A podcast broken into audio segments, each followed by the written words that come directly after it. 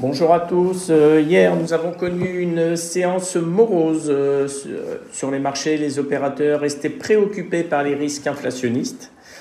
Les marchés devraient être plus animés jeudi avec la réunion de la BCE et de l'inflation américaine en mai. Euh, hier, à Wall Street, la bourse de New York a fini sans direction claire, hein, peinant à monter encore plus haut après une semaine où les grands indices se sont rapprochés de leur record. On a un Dow Jones qui a fini en, baisse de 0,36% à 34 630 points, un S&P 500 inchangé à 4 226 points et un Nasdaq en hausse de 0,49% à 13 881 points.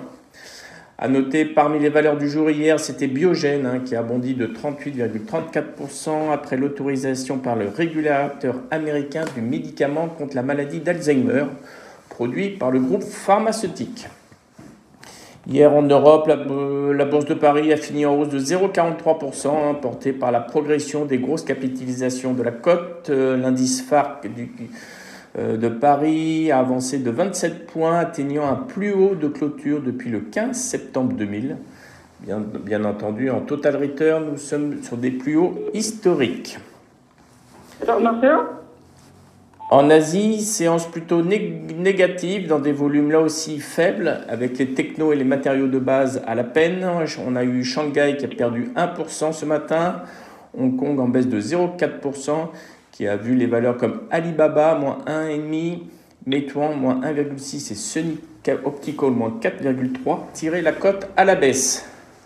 Au Japon, moins 0,2, il s'en tire un petit peu mieux après l'annonce d'un PIB en contraction moins sévère qu'initialement annoncé à moins 1%, alors que le consensus attendait moins 1,2%. Sur le pétrole, les cours du pétrole se sont légèrement repliés hier soir après des prises de profit, alors que le cours du baril WTI a brièvement atteint 70 dollars en séance, une première depuis deux ans et demi. D'un point de vue micro après clôture, euh, hier soir, il y a Airbus qui a annoncé, après la clôture des marchés, euh, avoir livré 50 appareils et enregistré 7 commandes au mois de mai. Et, et, ils ont annoncé également que le groupe avait livré 220 avions sur les 5 premiers mois de l'année. EDF annonce ce matin qu'il ferme une centrale nucléaire dans le Kent, au Royaume-Uni. EDF Energy a précisé dans un communiqué avoir décidé de passer à la phase du retrait du combustible avec effet immédiat, une opération qui prendra plusieurs années, première étape du démantèlement des deux réacteurs situés dans le Kent. Gentlink, ex-Eurotunnel, a annoncé ce matin que le trafic passager dans le tunnel sous la Manche avait progressé significativement en mai sur un an. Le mois dernier, les navettes de passagers ont transporté 45 841 véhicules, en hausse de 10% par rapport à mai 2020. Le trafic camion a quant à lui progressé de 25%. Banco Santander Fitch euh, revoit la perspective du, du groupe à la hausse, passant de négatif à stable. Eiffage, le groupe de BTP, a été retenu pour mener la première tranche du chantier de reconstruction de la cité administrative d'État de Lyon au cœur du quartier d'affaires de la Pardieu. Et enfin, pour Total Energy, la municipalité d'Amsterdam a attribué la concession pour l'extension de son réseau public de recharge pour véhicules électriques au groupe français. Dans, dans le cadre de ce contrat, Total Energy étendra le réseau actuel d'Amsterdam en, en, installant pardon, 2200 nouveaux points de recharge d'ici à l'automne 2022. Je laisse la parole à Nantes. Bonjour, la division aéronautique d'ACA Technologies a mis au point une solution pour reconvertir des avions de transport militaire immobilisés au sol ou inutilisés en avions bombardiers d'eau.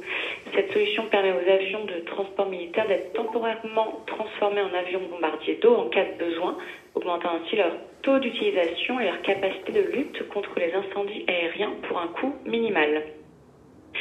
Et Esker crée un partenariat avec une fintech pour intégrer des fonctionnalités de lutte contre la fraude au paiement en contrôlant la concordance entre l'identité d'une société et ses coordonnées bancaires.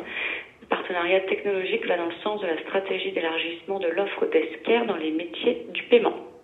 Voilà pour nous ce matin. Merci Céline. En termes de changement de recommandation, sur Banco Bilbao, il y a JP Morgan qui reprend le suivi à surpondérer en tablant sur 6,60 euros. Sur Celnex, Berenberg reste à l'achat, objectif relevé à 79 euros. Euh, Goldman procède à un arbitrage entre Dutch Lufthansa et EasyJet. Sur Lufthansa, il passe de neutre à vente en visant 8,10 euros. Et sur EasyJet, il passe de neutre à achat en tablant sur 1150 pence. Et enfin, Valorec Alpha Value ajuste son objectif de cours à 11,40 euros. Euh, en termes d'agenda, nous aurons aux États-Unis la balance commerciale à 14h30. Je laisse la parole à Lionel. Oui, bonjour. Euh, je vais vous parler six jours derniers de la résistance intermédiaire sur le CAC 6520 environ. Euh, qui avait euh, correspondu aux quatre derniers plus hauts des quatre dernières séances. Il a été franchi hier, donc c'est un franchissement de résistance intermédiaire sur le CAC. Milite pour une poursuite euh, de la hausse. À noter que le CAC continue d'être plus fort que d'autres indices, que par exemple le DAX et l'Eurostock 50 ont certes fait un nouveau plus haut hier, mais ce matin sont en train de réintégrer la zone précédente, ce qui n'est pas le cas du CAC préouverture se situe vers 6535. Donc aussi au-dessus de 6520 et neutre court terme en dessous. Bonne journée. Merci beaucoup, bonne séance.